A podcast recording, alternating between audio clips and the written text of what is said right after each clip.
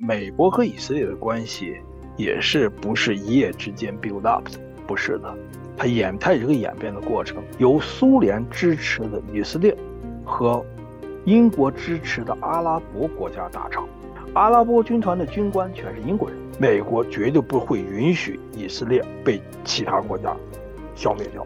那么奥斯陆的协议呢？以色列人呢就说是以土地换安全，以色列必须要重新建立起威慑，哈马斯一定要死，不死不足以平民愤。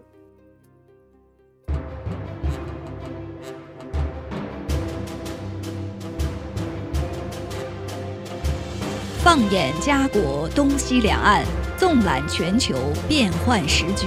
剖析最新宏观动态，洞察巨细本地民情。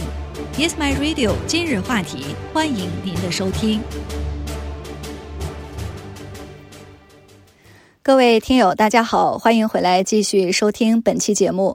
最近，以色列和哈马斯之间的紧张局势突然升级，旧有的矛盾和新的挑战交织在一起，让人不禁要问：为什么在人类文明取得如此进步的今天，战火依旧连绵不断呢？那在我们直播间的依然是我们的特邀嘉宾，加拿大女王大学历史系的客座教授赖小刚先生，和我们节目的常驻嘉宾胡不归老师。他们二位呢，将与我们一同深入分析这一复杂局势的多个层面。美国现在其实讲起来，自从就是呃，这个英国放弃了呃对这个地方的一个管理以后，呃，由美国来接接了。他其实好像也是延续了这个，让他去自觉。但是呢，就是说，呃。不想让这个事态过度的这个发展到无法控制的阶段，然后，然后造成整个中东地区的这个混乱，而且中东这个地区一直就是这样，这样，从历史上来讲的话，就一直这么混乱的。那么，美国在这次，呃，这个这个中东的这场战争当中，他的态度，我记得好像是，呃，星期四晚上，呃，拜登总统从这个呃以色列啊回到美国以后，发表了一次演讲。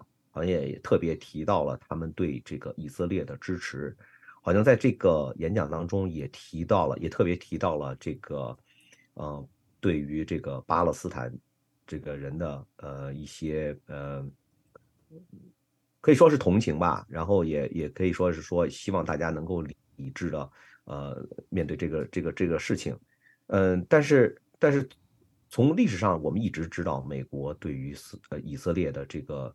支持是，呃，有的时候是无条件，有的时候还是有条件的，呃，取决于整个中东的这个事态的发展。那么这次您觉得，呃，拜登总统的这次演讲，还有这个，呃，对于他说我们的我们对于这个乌克兰对于呃以色列的这个支持，呃，都会都会持续进行下去。那么这种支持会不会对中东的局势造成更加？大的这个破坏呢，会不会引发一些更多的这个国家卷入到这场战争当中去？呃，来对，呃，这个事情，这个呢，美国就要防止出现这种状况，防止这个现在的以哈战争的漫溢，就 spill out，防止这个东西。那么说，美国呢，你刚才说的这个历史哈，就是这个演变过来哈。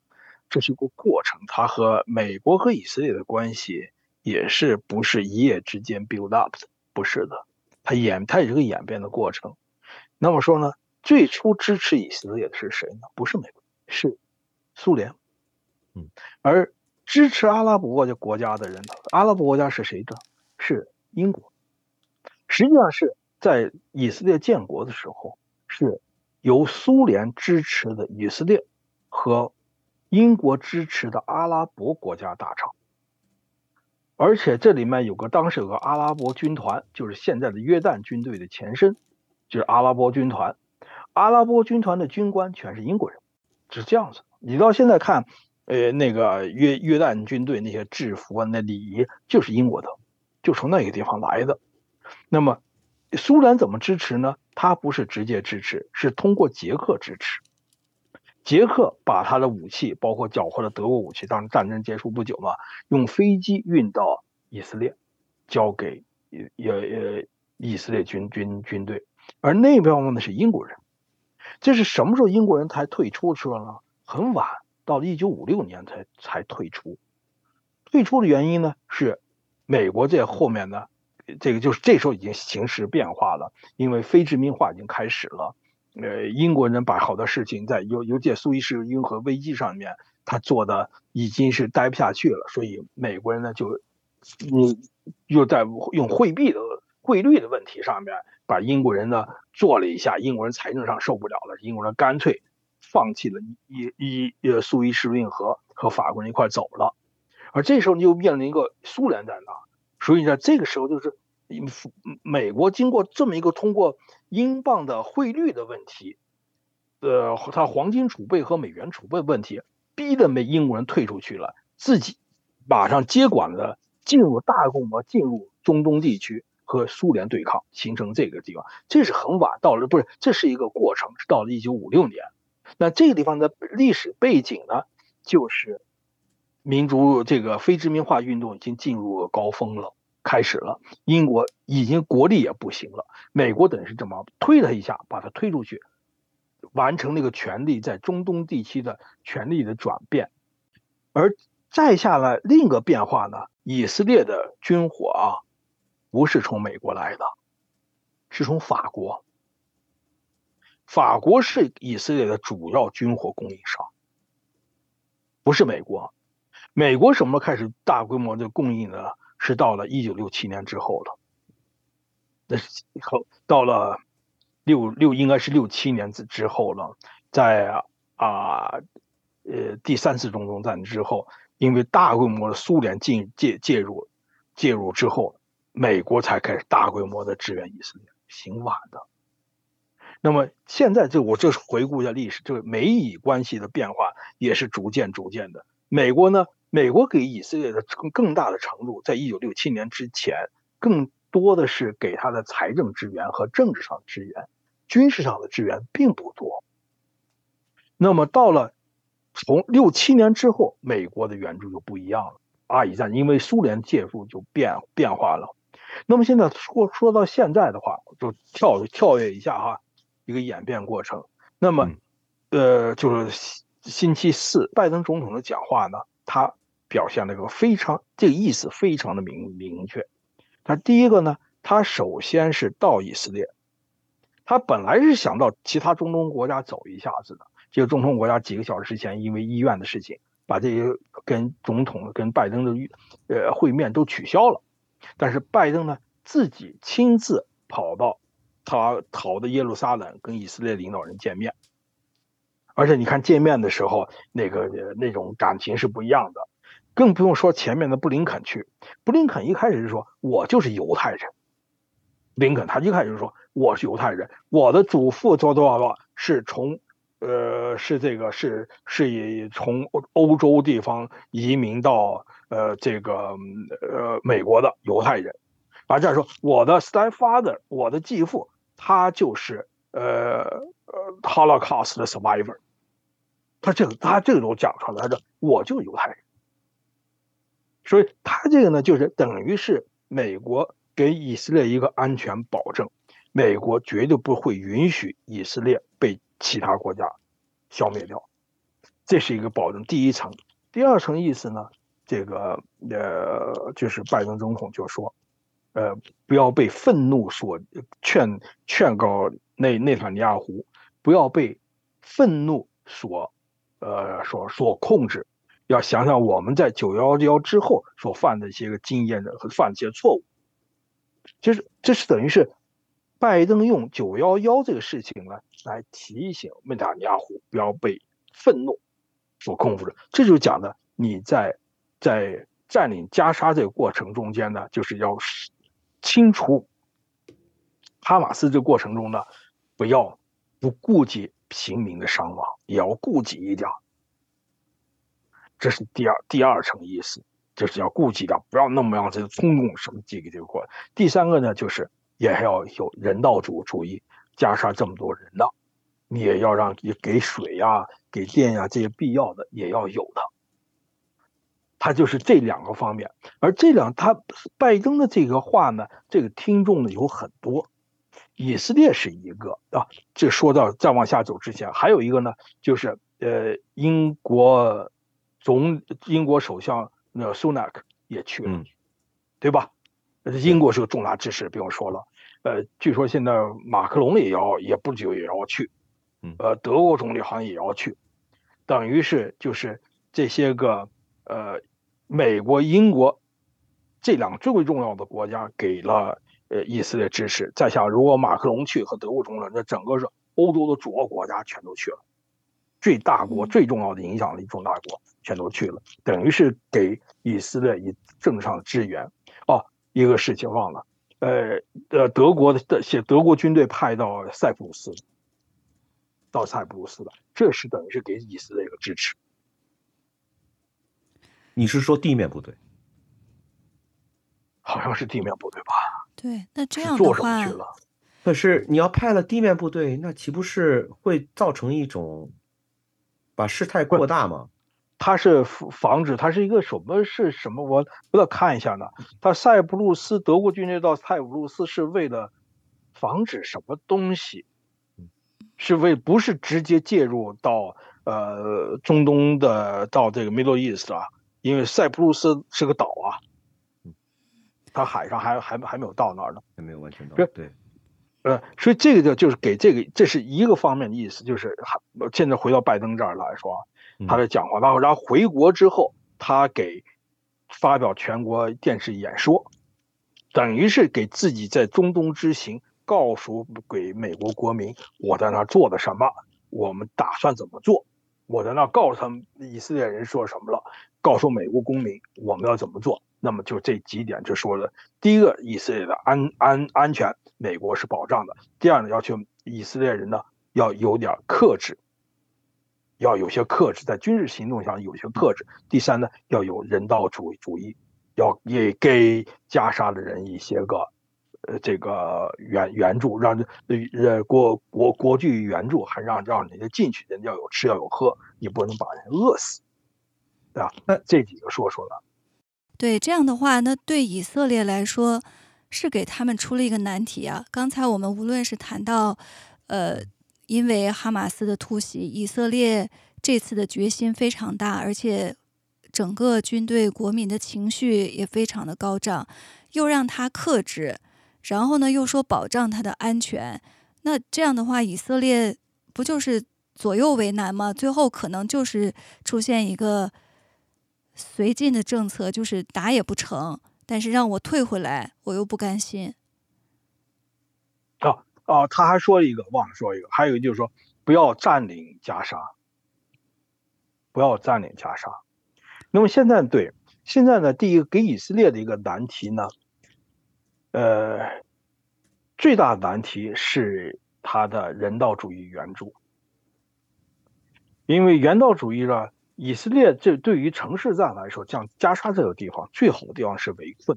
最好的办法是围围困，这样的话，第一，第一减少以色列人的伤亡，以以军的伤亡，呃，这个阿拉伯人加上人死多少，以色列人并不太在乎的，对吧？但是对自己的伤亡很在乎，我的军人死了，这是这这是不一样的事情。第一个自个儿在乎人质的问题，这个很在乎的。嗯，那么再一个呢，就是人道主义，说这个用。用围困是个最好的办法，可是围困是要有时间，但时间这是一个老当地的人，你让不让运他的基本的生活物资啊？这就给以色列的人的难题就在这个地方。同时呢，在给以色列军队一个难题，就是在围困这时间不能无限期的实行围困作战的时候，以色列军队如何去到进入加沙这些个？稠密地区，等于是像现在已经成差不多成废墟地方，把那些哈马斯的人给他清除出出出去，这是个 challenge，这就是考验以色列军队的战斗力的时候了。我们以前看到对以色列军队，它的空袭飞机空军如何好，它是空军如何的高效，呃，他的陆军的坦克部队是如何的呃呃勇猛。但这一次不是了，这次要看他的步兵如何在最小的以最小的伤亡代价，把哈马斯清除出出去。这是第一个，你能不能把把哈马斯的武装分子不不是武装清除的，把彻底把哈马斯摧毁？这是一。第二个，你能不能把自己的伤亡降低到最低？最低到什么程度？这是第二。第三个呢？你能不能把平民的伤亡也降低到最低？降低到什么程度？这就是给以色列军队提的一个挑战，在在即将开始的加沙之战就在这个地方，这是个难题。这的这是个很大的难题，赖教授。我想，我想，我想提到的一个，你你比方说，你刚才说到，就是说对以色列最有效的，那就是围城，然后断水断电断粮食。但是这里面，您刚才提到了一点，就是说多长时间？其实时间越长。呃，从国际社会从道义上来讲的话，对给以色列带来的压力其实就越大。那么对呀，哎，开始就没有人性啊！你怎么会这样做？那些普通老百姓怎么样？对吧？对，这是一个他他能不能够承受到这一点？第二一点就是说，比方说，呃，这个您刚才说的说要给这个。呃呃，这个地区进行人道主义这个援助，可是我们也知道，哈马斯就是隐隐藏在这个这个整个这个地区里面。那么这种人道主义的援助，呃，按照常规来讲的话，有可能百分之五十甚至百分之六十就到了哈马斯手里面，剩下的百分之四十才给了这个呃普通的平民。那在这种情况下。就变成了一个，如果以色列想迅速结束这场战争的话，那么这种人道主义的呃援助，其实是在一定程度上让这场战争无限期的延续下去。你说的太对了，就是这样子，就是这样子。如果人道主义的出现这种呃结果的话，到了恐怖分子到了哈马斯手里下去，就让无限期的延续下去了。而你刚才又到了你刚才你说的一个问题了，就是这些个恐怖分子，就是十月七号袭击这件事情，他们很多人事先已经渗透到以色列了，对，以不同的方式渗透到进去了。以色列有一个规定，就是这些人工作是不能过夜吧？好像是不能过夜，你当天去，当天去，当天回。哦，这样的，当天去，当天回。但是这些人呢，不断不断的去，不断不断的去。他们不知道用什么方法，已经地至少来说熟悉了地面了，熟悉了自己要呃作战的要袭击的呃呃周围了，都很熟熟悉了，而这个事情是持续了很长时时间了。那么为什么以色列人要给让他们去那儿工工作去呢？这涉及到的一个就是就是我这打引号的巴勒斯坦人啊，他们的人。和以色列人的关系了。这个地方人呢，就是当年的这些个阿拉伯周围的邻国哈，就说你们去那，我们很快就回来了，也离开他们。他们也的的确确是害怕的，是有些人就是被犹太的定居者给杀了。呃，这个这个这个当地的巴勒斯坦的游牧牧民啊，他们住他们是住帐篷的，因为犹太的定居者，呃，与阿拉伯人或者是。呃，阿拉伯国家军队也好，或者袭击的犹太人的定居点，杀过他们。那么犹太人的报复，报复就杀阿拉伯人。说这些犹这些个牧民呢，就听了这些个阿拉伯的国家领导人的话，就说我们到这个地方，这是我们的控制地方。加沙是埃及控制地方，就让待下了。但是加沙不是埃及的领土，是埃及的管辖的地方。他们在那住下来了，住下来一开始的时候人不多，也就是四十万、几十万，很人不多个地方。那么人呃以为自个很快就回去了，结果回不去了，再也没让他们回去。那么这些个阿拉伯国家呢，就拿着这个加沙的事情呢，就和其他的国家，尤其是和美国和英国，就要挟，作为一个讨价还价的砝码来这么做。而这些个加沙人，他这个地方生活不了，他们自己牧民，他需要很大的呃土地面积的。但他这个地方时候，他怎么生活呀？实际上呢，从那个时候开始，他就是靠的国际国际救济，就是那个呃联合国叫 U N U N H H R A 叫什么联合国救济署是靠他们的救济来生活的，所以从那个时候，由阿拉伯呃这个加沙的到底有多少人的时候，才开始开始统计，但是这个统计数字一直不完整，一直到了一九六七年、一九六几年，联合国人才终于把这个地方的人统计出来，大体有多少人，因为呢要要给他们发发这个生活物资。才有的，所以这个地方人呢，实际上是呢，从一九四八年开始，就是靠的国际社会的捐助生活的。而后来呢，一开始这个地方的边界是开的，都可以走，都可以走走走动的。可是到了呃这个一九就是一九八七年之后，叫巴勒斯坦起义之后，那么以色列人就开始退。等到再后来呢？呃，九三年的时候达成奥斯陆协议之后呢，这个地方就慢慢就交给了巴勒斯坦呃权力机构了，就是交给哈法法塔赫了。可是呢，法塔赫这地方这些人呢，非常的腐腐败，他们都把些个呃国际物资都给贪了，贪了之后就造成了巴勒斯加沙地区人就不满意了。所以在二零零七年还是零六年、零七年时候，在大选的时候。是大选还是怎么回事？我想一下，想不起来了。就是哈马斯就把法塔赫就给赶跑，等于是加沙地区就落到了哈马斯手里面了。不是大不是大选，大选的时候呢，勉强的哈法塔赫还能还在多数，但是呢，哈马斯不满意，就用非法的手段就把呃法塔赫赫赶跑了。就现在的巴勒斯坦总统哈巴阿巴斯，他们这些人就逃到了约旦河西岸。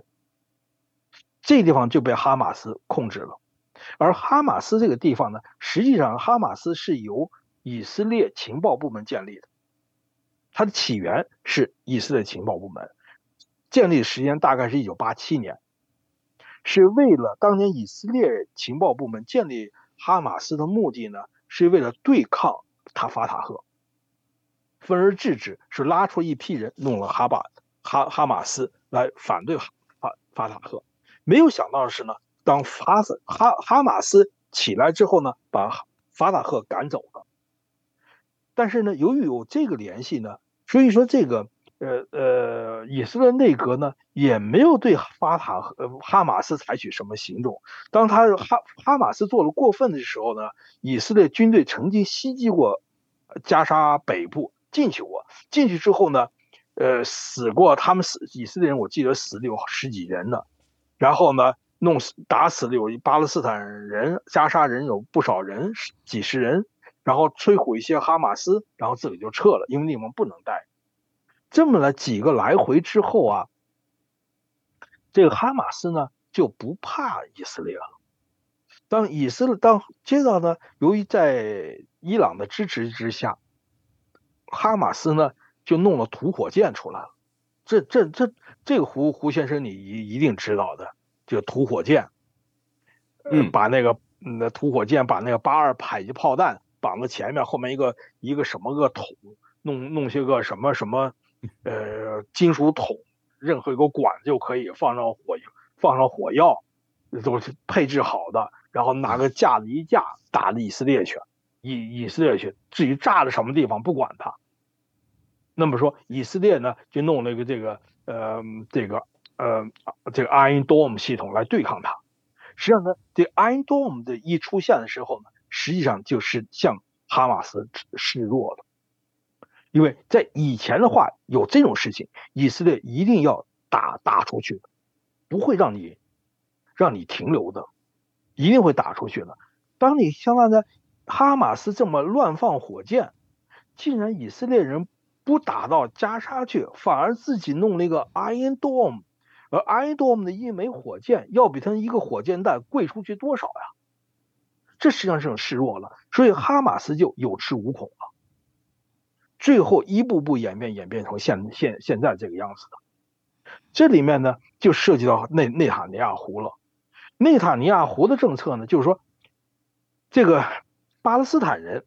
他之所以这样子的，因为他看了以色列人生活太好了，他们就在一个很很近很近的，以色列人的收入是巴勒斯坦人的十多倍，那么巴勒斯坦人呢越来越不满意，由于以色由于加沙地区发现这就是放火箭恐怖分子越来越多了，所以呢，干脆以色列人就拿网给你罩起来，就把他关哪儿去了，就是一个最大的露天监监狱。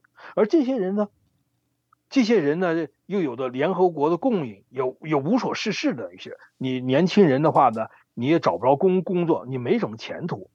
只有这很少数这一些人呢，那些人很聪明，拼命念书，拼命念书，然后到西方大学念些念完书，念完书想办法留在西方，尤其留在美国，有相当一部分留巴巴勒斯坦人。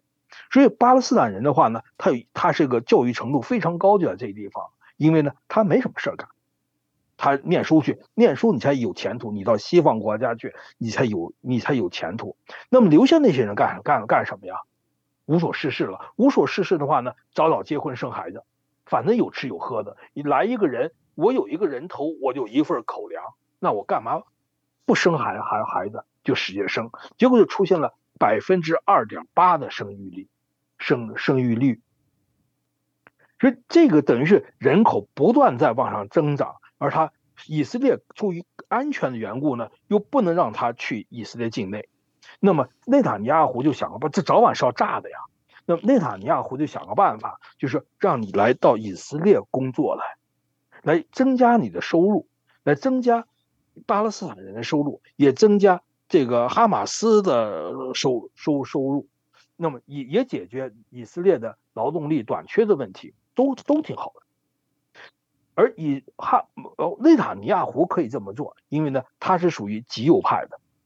那么极右派的人呢？以色列人不会怀疑极右派的人，极左派大家都会会怀疑你的，但极右派人不会怀疑你。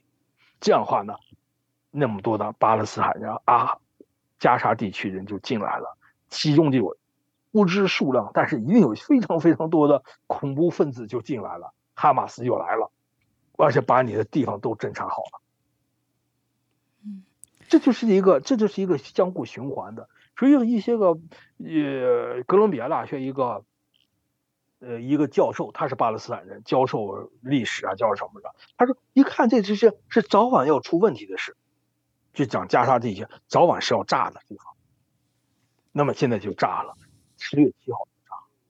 嗯，而这个地方就是和内塔胡啊、内塔尼亚胡的政策有关系。那么内塔尼亚胡的政策。是不是就他全部由他一个人责呃推呢？这个不是的，这就推到了更早一点的。我就说，刚才刚才说的就是，呃，第一次海湾战争结束之后，整个中东地区的外部环境发生变化了，大家呢有一种新的希望，那就是，呃，巴结组织阿拉法特认为武装斗争没希望了，应该是和以色列和和解，而以色列方面呢，自己的安全也得到了保障了。也希望和巴勒斯坦人找到一个共同方案，就形成了奥斯陆协议。那么奥斯陆的协议呢？以色列人呢就说是以土地换安全，而巴勒斯坦人那方阿拉法特那边说呢以和平换土地。巴勒斯坦人呢承认以色列人的安全，就巴结组织承认以色列的生存权，而以色列人呢则承认巴勒斯坦的一个呃建立国家的权利。实际上是这回到了一九四八年的那个方案上，而一九四八年那个方案的分治方案呢，恰恰是被阿拉伯国家给放弃了。当然，这个时候阿巴勒斯坦人也说不上没有什么，没没也没有什么好说的。一些牧牧民他没有没有定居起来。那么到了一九九三年之后，这个奥斯陆协议一直到二零零六年，彻底的这个呃哈马斯上台标志的奥斯陆协议彻底的。呃，中中断了，就是失败了。这个原因呢，就是巴勒斯坦人的内部的问题了，他无法形成一个有效的治理，无法除减，不用说是消除腐败的，减轻自己的腐腐腐败，把实现一个比较公平的治理，把国际救援物资、援助物资合理的分配下去，他没有做到。而这个事情造成的结果呢，就让那些激进的一些个。组织一些思潮就出来了，就是哈马斯就是其中一个，而这个一个这个基础呢，就是那么多的年轻人，那么高的生生生育率，长大了孩子长大了没工作没前途，他不跟着哈马斯走才怪。这些哈马斯说说就可以说一样，你们现在的苦难全是因为是以色列造成的，这些个 teenagers，他能不跟着阿拉哈哈哈马斯走吗？这这就是一个怪性的一个循环，就就形成了。而而这里面就涉及到就是一个阿以之间，就是巴以之间，他们是什么关系问题？拉宾他想以以土地换安全，承认巴勒斯坦，结果呢，一些个以色列人那些个一些人看到这种危险，就把他刺刺杀。而巴勒斯坦这方面呢，他没有能力完成很好的治理，结果造成了法塔赫被赶到了加沙地带，不是赶到了运河呃约约旦河西岸，加沙变成哈马斯的天天地，而以色列呢又不愿意采取行动来来防止以色列呃这个呃这个以以哈哈马斯囤积那么多武器，而且不断的袭击。以色列，以色列人竟然忍了十几年，终于酿成现在的事情。以色列现在处在这么一个境地，不吸取或者不吸取，我们现在不知道。我们现在要看这个整个这个从可能从今天、明天，呃，下个星期会出现什么样的行动。但是从目前来讲的话，以色列的呃呃政府，它的权力机构，权它的权力结构是稳固的吗？还是说它有？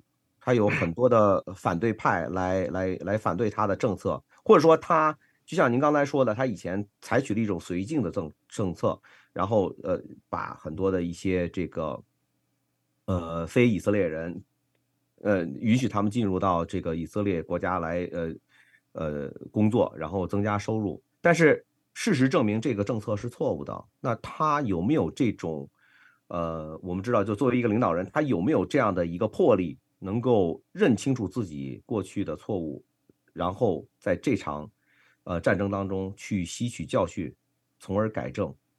我们或者说，整个中东的局势会不会就压在内塔尼亚胡一个人身上呢？呃呃，对，这个是这个呢，就是以色列的一个他的政治传统、政治历史和内塔，他一个就由他来决定的。呃，梅厄夫人。在他在判断，呃，阿拉伯国家进攻的方面，他犯了大的错误。所以呢，在呃，阿拉伯、埃及和就阿拉伯国家埃及和叙利亚发动进攻的时候，以色列毫无察察觉。实际上有很多很多迹象都出来了，做到一个没有迹象的这种进攻是不可能的。就是看你后来你的呃情报部门一定会发发现的，但是。这个情报呢，到了最高政治领导人手里面，你是否采取行动，这就不一定了。而而这个以色列情报部门的大量的东西到了梅厄夫人的办公桌上了，梅厄夫人呢，由于考虑到呃动员会遭到巨大的财政损失，他的经济会巨大的冲击，所以呢迟迟不动员，也迟迟没有预警。呃，这种这个事情呢，咱们见到过，泽连斯基就是一个。这是一个典型，泽连斯基在俄乌战争爆发前也同样的遇到了梅厄夫人那种情况了。那么说呢，当梅厄夫人的结局是什么结结结局呢？战争一结束，梅厄夫人不懂得不等议会做出什么决决议，自己就辞职了，从此就退出了政坛，再也没有进去过。这是梅厄夫人，而内塔尼亚胡呢？现在以色列以以色列人很多的反对党也就放放出话来了，就是现在是战争时候，我们首先要打赢战争。那么打赢完战争，这话这话就说你下来，内塔尼亚胡，你辞职吧，不弹劾你，你你能不能逃过辞职之后，你能不能躲过弹劾都不敢说。所以你看。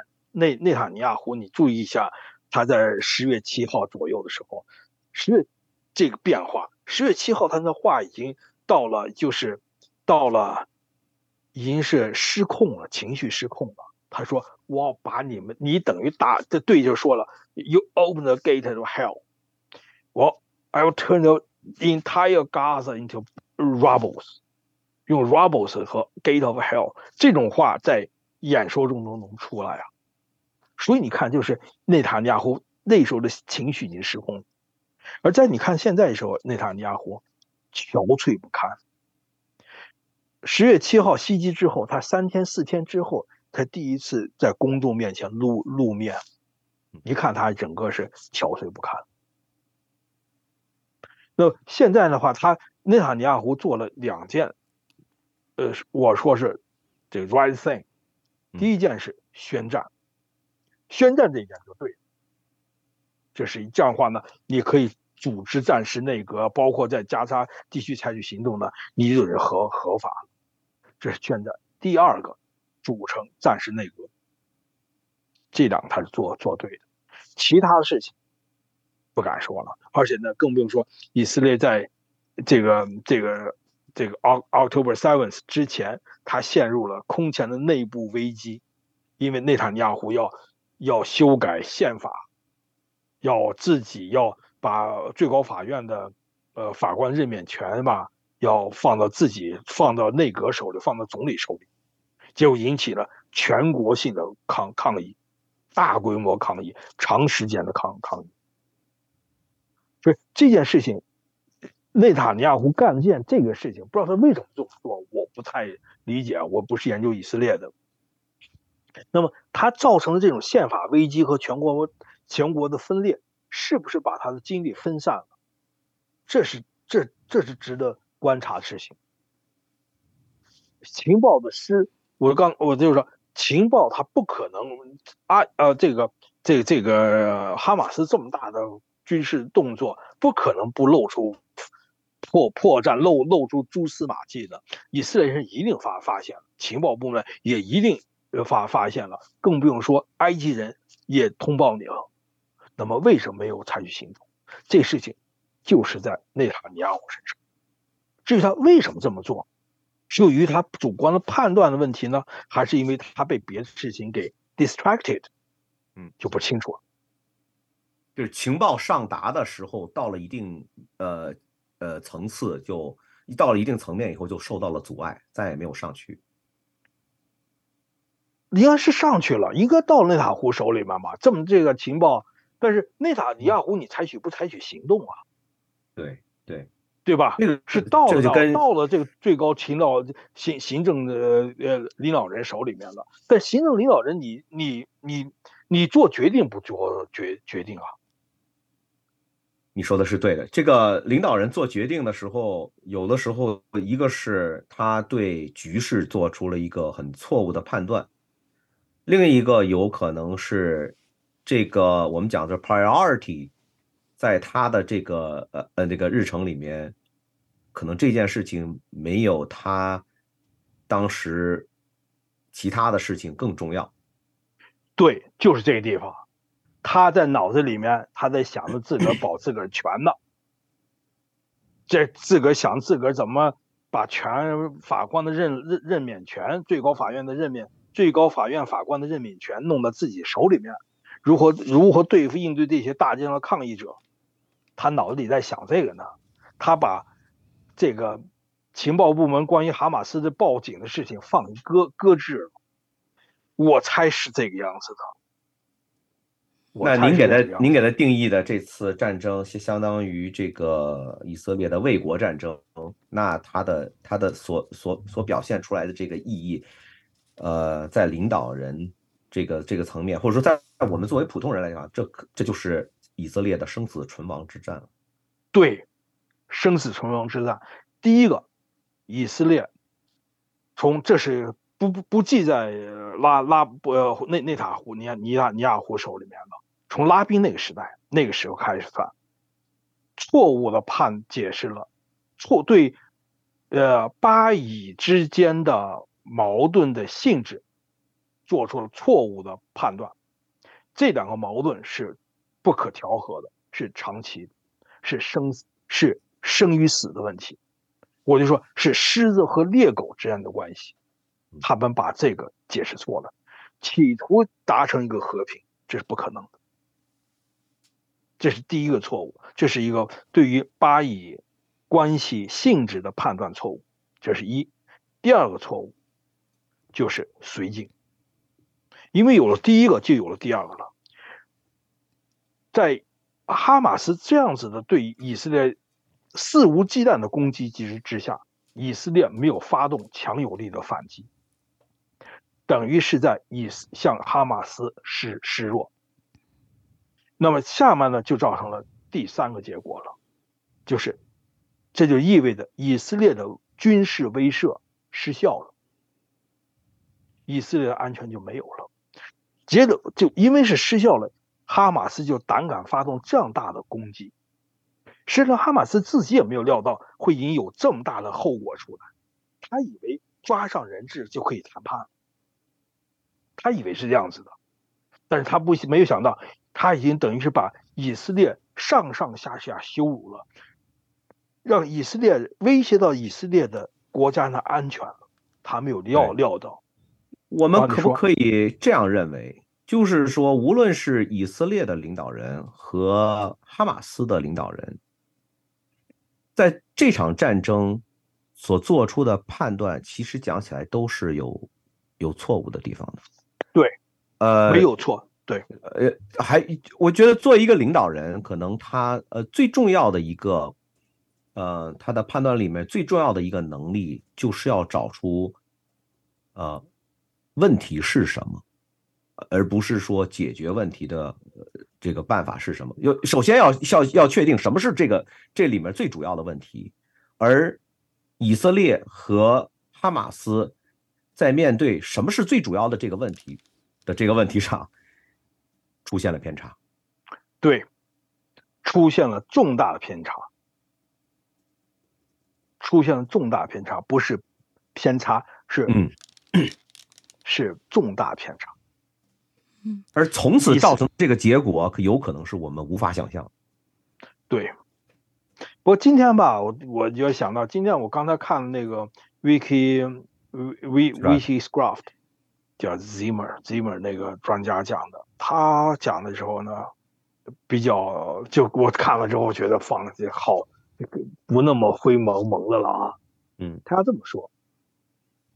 他说呢，这个哈马斯和呃哈哈哈斯布拉，呃后面是一定是伊朗，这毫无疑问的了。嗯伊朗在呃在呃财金钱啊，在财政上面、装备上面、训练上面，呃就是一直就支援哈哈哈斯布拉，呃哈斯布拉和哈哈马斯。同时呢，有一些个哈马斯一些做出的呃做的是这次袭击。呃，十月七号袭击呢，展示出一些 expertise，这些 expertise 他们是没有的，只有伊朗才有，所以伊朗一定在那背后。那么说，伊朗会不会公开介入呢？这个专家说是不会的，因为伊朗呢，他一直是一种用那个用那个 proxies，用代理人这么做，他很少出面单独去介入的。而且呢，单独介入的时候呢，他并不见得他能够占上风，而是十有八九是被打败的，因为他的军事实力没有办法和美国相比的。因为美国的呃航航空母舰往那一开的时候，就是告诉我们伊朗，你不要不要趁火打劫。而伊朗知道美国的美国军队，他和美国军队的力量相差悬殊是是多大的。所以伊朗啊，他说不会是是是是这个直接参参与的，只是用 proxies。那 proxies 这是谁呢？就是哈，就是海那个那个那个黑那个海海斯布拉。然后哈马斯他就在那儿，他也够不着很远的隔开了。就海斯布拉，海斯布拉下面是个威胁，而且他的力量要超过哈马斯。那么下面就是以色列人会不会在解决了哈马斯之后？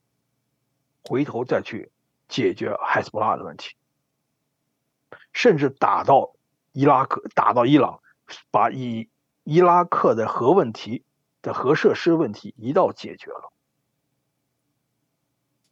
那么这个专家说呢，他说黑斯布拉的事情不好说，但是到解决伊朗的核问题的时候呢？还没有到，因为这需要完全不同的准备了，需要的资源非常非常多。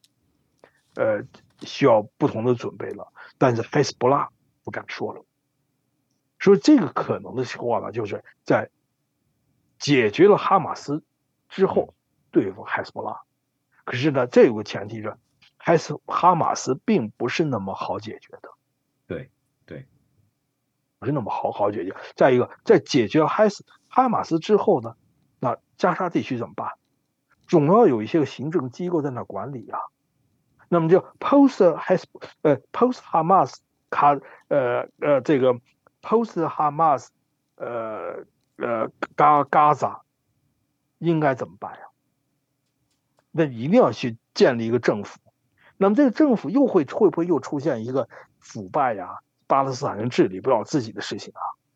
又出现了二零零六年以前的情况，很有可能啊。对呀，这这就是很有可能。巴就是巴勒斯坦人为什么不招人待见？就在这个地方，是又可怜又不招人待见。Nobody wants them，就这个。你看看巴勒斯坦人挺可怜的，你看那都同样是人呐，哎，挺可怜的。但是呢，这件事情呢，到底是谁造成的？巴基斯坦那么好的机会，一个个机会错过了。第一开始拒绝两国方案，不接受以。以以以以以以色列的，然后呢，发动呃那个那个 suicide bomb，suicide bomb 造成以色列把围墙给建建建起来了，建起来就成了个 open，就是个 largest open pre pre pre prison 就出来了，嗯，这谁谁造成的呀？那你能说怪是怪怪以色列人吗？以色列人给你机会了，你不接呀？那么接着。又袭击以色列，又放放火箭，以色列人忍你这么长时间了，没想到你弄出了一个十月七号的事情，还不知道这件事情的惹的这个这个是天怒人人怨了，招来灭顶之灾了，还想着跟以色列人 negotiate，就这些人，这个这个巴勒斯坦人是是又可怜又不值得同情，是让人一个。一个，就我就想想我的老师说那句话，Nobody wants them，就这么一帮人。所以从这个地区上来讲的话，现在就陷入了这么一个，我们从我们这个角度来去看的话，好像是没有出路的这么一个局面。而且它的出路，最后的结果，呃，如果我们来大胆预测一下，可能并不是从。中东地区本身，呃，改变，也有可能是在世界上其他的什么地方改变，从而引起了中东地区的连锁反应，有没有这种，有没有这种可能？世界改变世界历史进程的重大事件，往往出现在人们关注点之外的地域，一个突发事件，改变了整个的。世界历史进程是不是这样子？是这样的，是这样，这就是我的意思。好，这个问题你问的太有意思。实际上呢，我一直在想这个问题，不光是我在想，我的同行们很多同行也在问这个问题，而且还专门召开研讨会。这个在二零二零一四年吧，二零一四年、二零一五年。一次大战爆发一百周年的时候，呃，好多大学办办这个办了好好几名大学啊，欧洲的牛津还是一个大学里面专门考考讨论一次大战是怎么爆发的。其中有一个呢是加拿大叫多伦多大学的教授，一个女的，非常讲的非常好。她是她叫 Margaret，忘了 last name 叫什么，她叫 Margaret。结果后来她说呢。她是劳合乔治的孙女，Lord George。劳合乔治是谁呢？是凡尔赛会议的时候英国首相，他的孙女。所以，然后他我说他那个讲的那个伶牙俐齿，对这件事情讲的了如指掌，提出了各种东西。就这研讨会有各种观点出来，其中有一个就是一次大战能否避免。为什么萨拉热窝事件升级了？英国应该不应该参战？这几个大问题都提提出来了。那么说呢，有一个重要的，我听到的时候呢，这是让我特别的，也感觉到眼眼睛一亮的时候。以我们的传统的观点说呢，一次大战是不可避免的，对吧？这是列列宁这么说的。你如何说帝国主义战争一定爆发的？可是实际上呢，当你追溯这个历史的时候，这个一点点的文件去查的时候，其实到了一九一四年的时候，国际上没有人想到会爆发出这么大的战争，任何国家领导人没有料到的。而且一九一四年上半年呢，到呃七月份、六月份是萨拉热窝事件，七月份开始动员，开始外外交活活活动密集的时候，直到七月份的时候，大家才觉得可能要要有问题了。而在此之前，在萨拉热窝呃呃事件之前呢，国际环境、国际气氛是非常的好，是从有十年来吧，一九一四年，从一九零四年之后没有那么样子的和平过。但是因为萨拉热窝事件这件事情处理结果，伊斯大战爆发了，爆发的这个这个这个就整个的这个世界就改变了，而谁也没有料到。就是在萨拉热窝、波斯尼亚、黑塞哥维那这么个地方，萨拉热窝一个枪声就引发这件事情，谁也没有料到，任何人没有料到。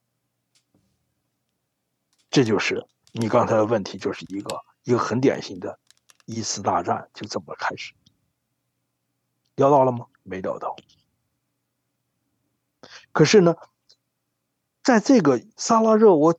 枪声的背后呢，就涉及到另外一个问题了，就是人们的安全观念、战争观念。当时的安全观念、战争观念呢，都是在工业革命之前的，还是属于在拿破仑战争时代的。没有想到工业，呃，工业革命之后、产业革命之后，这种战争的破坏力，没有想到的，这是没有料到的。就以为一打一个仗，打一个战争很快就结束了，就像一八七零年那样子，一打完一场仗之后，大家很快缔约，缔约完了之后呢，就恢复和和和平了。可是没有想到，这场仗一打打了四年，那四年四年零四年零三个月，没有想到的事情，万万没有想到。所以德国皇帝威廉二世他是主要的这个战争的责责任人啊，他就说。如果要是知道当时是这个，如果我当时知道是这个结果，然后点点点点点，他就绝对不会这么做。这是 miscalculation，这就是，你就说想想到了吗？没有。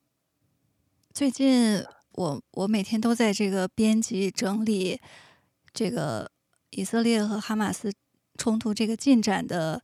新闻就是，我觉得现在就是出现一个反转啊，呃，就是我看到这个一开始啊，因为国际的舆论是支持以色列的，呃，大多数的人都认为哈马斯搞突然袭击，在音乐会上劫持人质，呃，屠杀这个平民，肯定是激起了国际社会的激愤，都纷纷表示要铲除这样的一个恐怖组织，这是全社全世界都不可容忍的。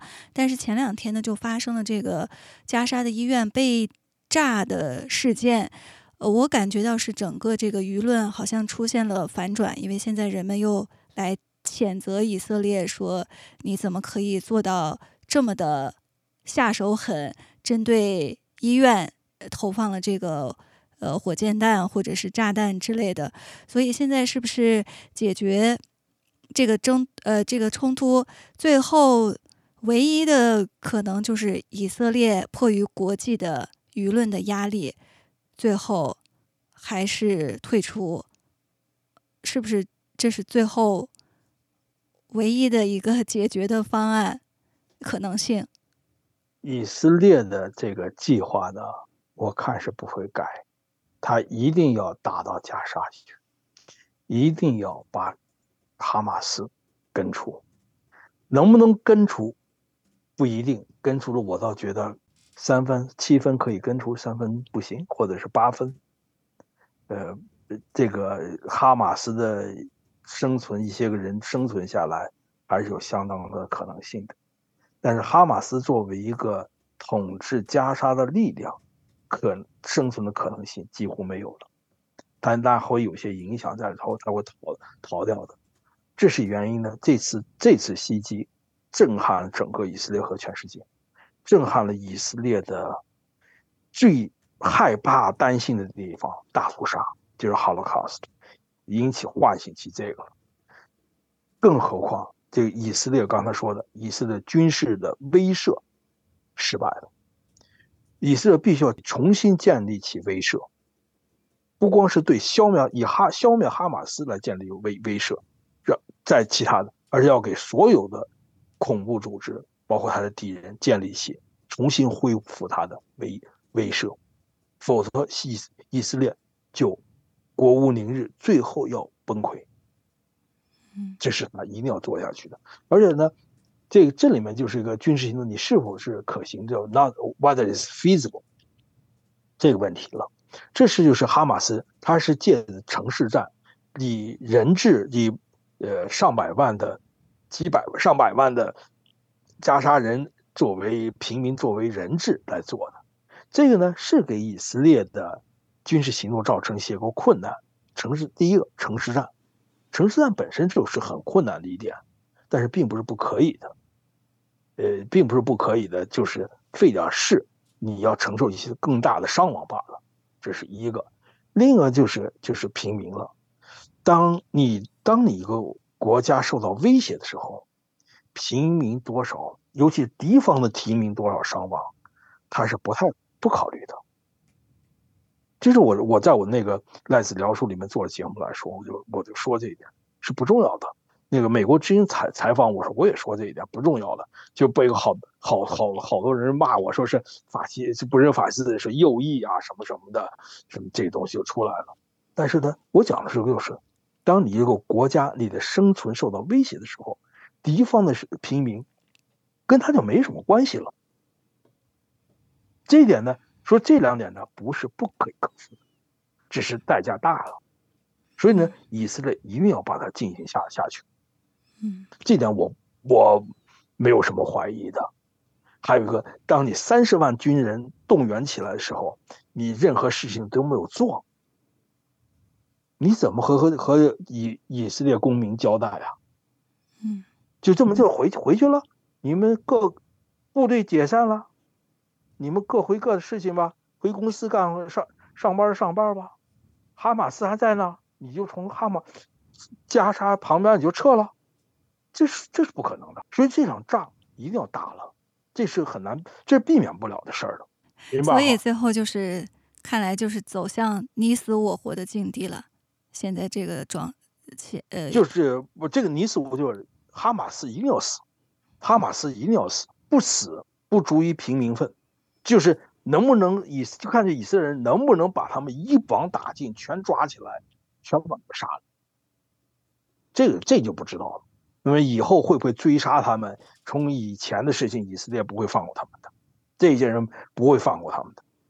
就是我们对普通人看这个事件，可能很多时候都是碎片化的，看一下新闻或者情绪化的，需要站立场、站队。但是您今天给我们的这个分析，让我们能够更全面的从历史呃背景当中来。看待这个事件，同时也对未来的一个发展趋势，可能大家也会有各自的一些想法和判断。呃，今天我们的节目呢，暂时到这里就结束了。呃，非常感谢赖教授和胡老师能参与我们的节目。呃，谢谢两位。哦，不客气，大家。呃呃，哦，不客气，呃，谢谢谢邀，呃，这个谢谢邀请。